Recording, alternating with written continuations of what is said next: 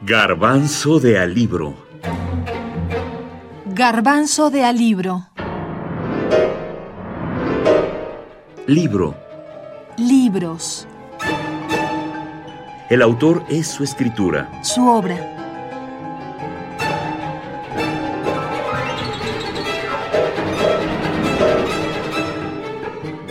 Isaac Asimov. Yo, Robot.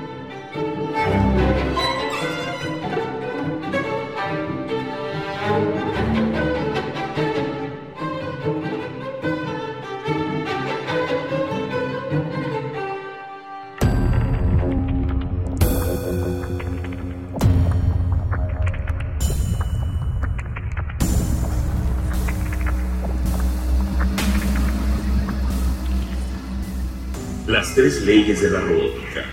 Una. Un robot no debe dañar a un ser humano o por su inacción dejar que un ser humano sufra daño. Dos. Un robot debe obedecer las órdenes que le son dadas por un ser humano, excepto cuando estas órdenes se oponen a la primera ley. Tres. Un robot debe proteger su propia existencia hasta donde esa protección no entre en conflicto con la primera o la segunda ley. Manual de Robótica, 56 edición, año 2058. Año 2058. Para hablar de Yo, Robot, el libro más famoso de Isaac Asimov y uno de los más representativos de la ciencia ficción, primero hablemos de este género. Los poco conocedores de esta forma de hacer literatura tenemos algunas ideas fijas sobre esta. He aquí nuestra percepción. Una, la ciencia ficción no es literatura fantástica. No es hadas, magos voladores, animales fantásticos, fantasía. Dos, la ciencia ficción es un cuestionamiento a las aplicaciones de la tecnología. Sus historias se ubican en el futuro. Se habla de máquinas, androides, viajes en el tiempo y en el espacio, descubrimiento de nuevos mundos o planetas. 3. La ciencia ficción nació como una manera de hacer divulgación de la ciencia. Ya que tenemos claro cuáles eran nuestras ideas sobre el género, escuchemos a un experto, un degustador de la ciencia ficción, para que nos hable del origen de esta, sus mitos, sus verdades y sobre todo nos aclare el camino. Adelante, Alberto Chimal. La ciencia ficción, en tal sentido, pues podría decir que existe incluso desde antes de que se invente el nombre, que se inventa en 1920 y tantos, 1926. En ese año, un emigrante europeo, de, luxemburgués, por más señas, llegado a los Estados Unidos, Hugo Gernsback, que era editor y era divulgador de la ciencia, eh, empieza a publicar revistas, las primeras revistas de ciencia ficción eh, de los Estados Unidos. Eh, la primera de todas se llamó Historias Asombrosas, Amazing Stories, y en esas revistas es donde él inventa el término ciencia ficción, science fiction, que, que, de hecho es una mala traducción. Science fiction deberíamos traducirlo como ficción científica o todavía mejor narrativa científica. Literatura ¿no? científica. O literatura científica.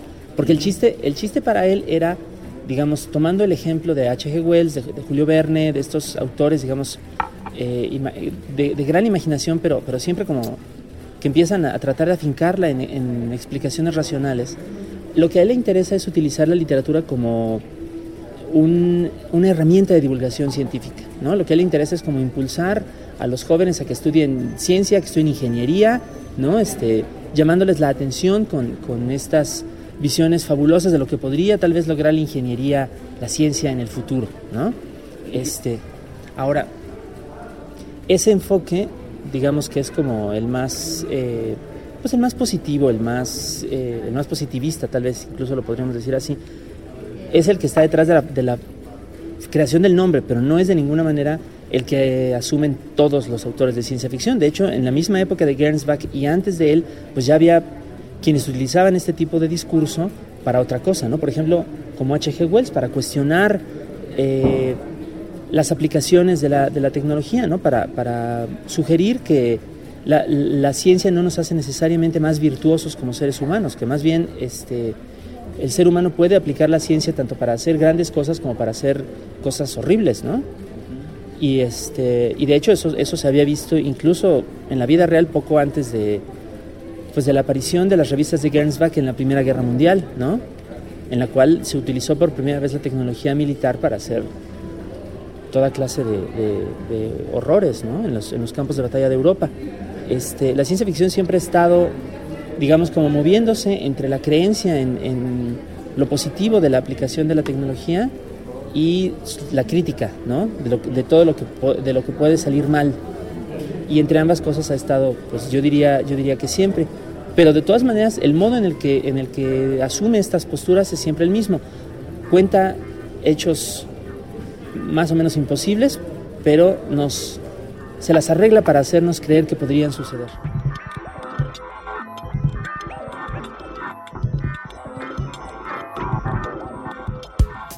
Deben de haberlo sabido desde el principio. Vendíamos robots para uso terrestre antes de mis tiempos incluso. Desde luego, eran robots que no podían hablar. Después se hicieron más humanos y empezó la oposición. Los sindicatos obreros, como es natural, se opusieron a la competencia que hacían los robots al trabajo humano y varios sectores de la opinión religiosa hicieron sus objeciones inspiradas en la superstición. Todo aquello fue inútil y ridículo. Y sin embargo, así era. Yo Robot, Isaac Asimov, primera edición, 1950.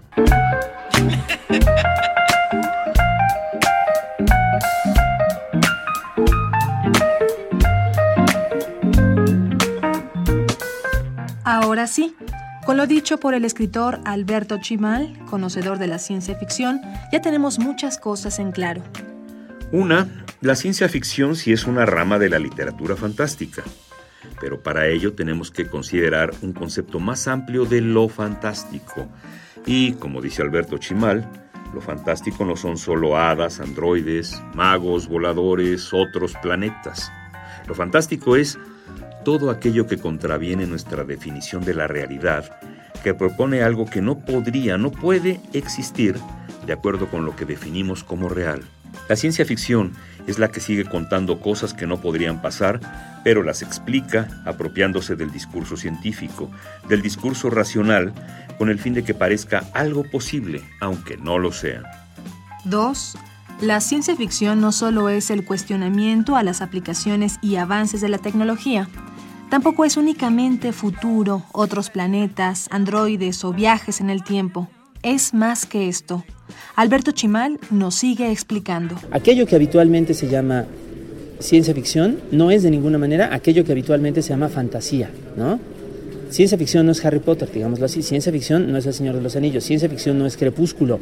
Ciencia ficción no es eh, Calvino tampoco. No exactamente. 3.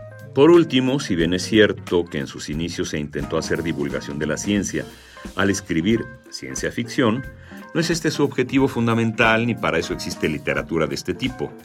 La divulgación de la ciencia es otra cosa. Pero, ¿qué pasa con Yo Robot, el libro más conocido de Isaac Asimov? Yo Robot es un, es un texto interesante porque de alguna manera eh, resume también mucho de lo que era la ciencia ficción en aquella época, a fines de los años 40 y los 50, que tuvo un gran florecimiento, sobre todo en los Estados Unidos. Este, ¿no? De esa época vienen autores como Asimov, como Robert Heinlein, como Ray Bradbury, ¿no? como Arthur C. Clarke, ¿no? que es también eh, otro de, los muy influyentes de ese periodo. Este, el libro se publicó originalmente como historias sueltas. Originalmente iba a ser como una... Digo, ni siquiera se pensó para, para hacer un libro, sino que eran las historias que Asimov iba publicando en diferentes revistas, particularmente en una de las que siguieron a la, al, a la oleada inicial de, los años 20, que se llamaba Astounding Stories. Y luego, para reunirlos en libro, Asimov los entrelazó. Les creó una trama que los iba, este, digamos, uniendo o hilvanando. Originalmente eran sueltos, pero toda la, la trama, digamos, del periodista que entrevista a, a la roboticista Calvin, a la científica, eso vino después. Necesitaba algo más para mis artículos destinados a la prensa interplanetaria, mucho más. Y así se lo dije. Doctora Calvin, le dije tan amablemente como pude, según la opinión general, la US robots y usted son equivalentes. Su retirada pondrá fin a una era que... ¿Quiere usted el punto de vista del interés humano? Dijo sin sonreír. No creo que nunca sonriese pero sus ojos eran penetrantes aunque no agresivos. Sentí que su mirada me atravesaba y salía por el occipucio y supe que era para ella de una transparencia inusitada, que todo el mundo lo era. Exacto, dije. El interés humano de los robots. Esto es una contradicción. No, doctora, de usted. También me han llamado robot.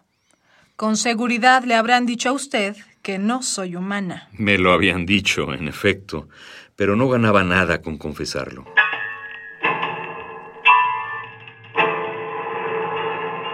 Los relatos que tratan acerca de los dos investigadores o, evaluadores de robots, este, Powell y Donovan, esos eran como de una serie aparte, ¿no? que después fue subordinada a la serie de Susan Calvin, porque ellos aparecen en un relato, los tres, ¿no? juntos. La idea eh, de esta serie es semejante a la idea de este, otra gran serie de relatos que fue convertida como en novela digamos, después de su primera publicación, que fue la serie de la Fundación de Asimov, en la que siguió trabajando él pues hasta el final de su vida, ¿no? Según, eh, haciendo continuaciones y precuelas y como todo este entramado, pues, eh, en el sentido de que parte de un concepto.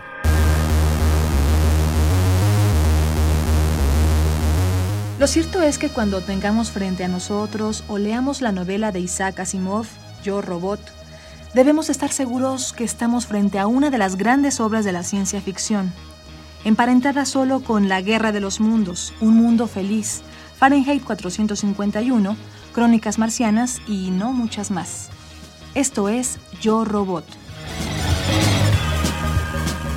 Finalmente, la nave y otras similares pasaron a ser propiedad del gobierno.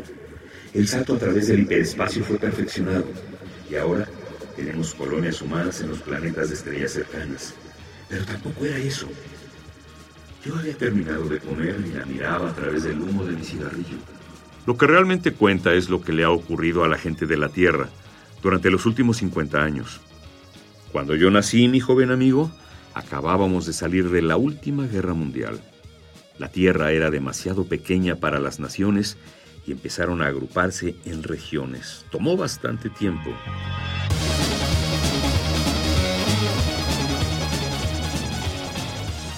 Agradecemos mucho la participación del escritor Alberto Chimal y la claridad de sus conceptos.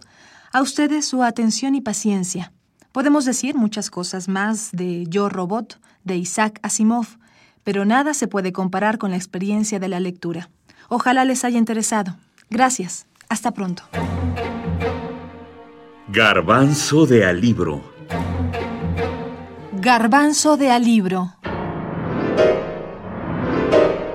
Libro. Libros. El autor es su escritura. Su obra.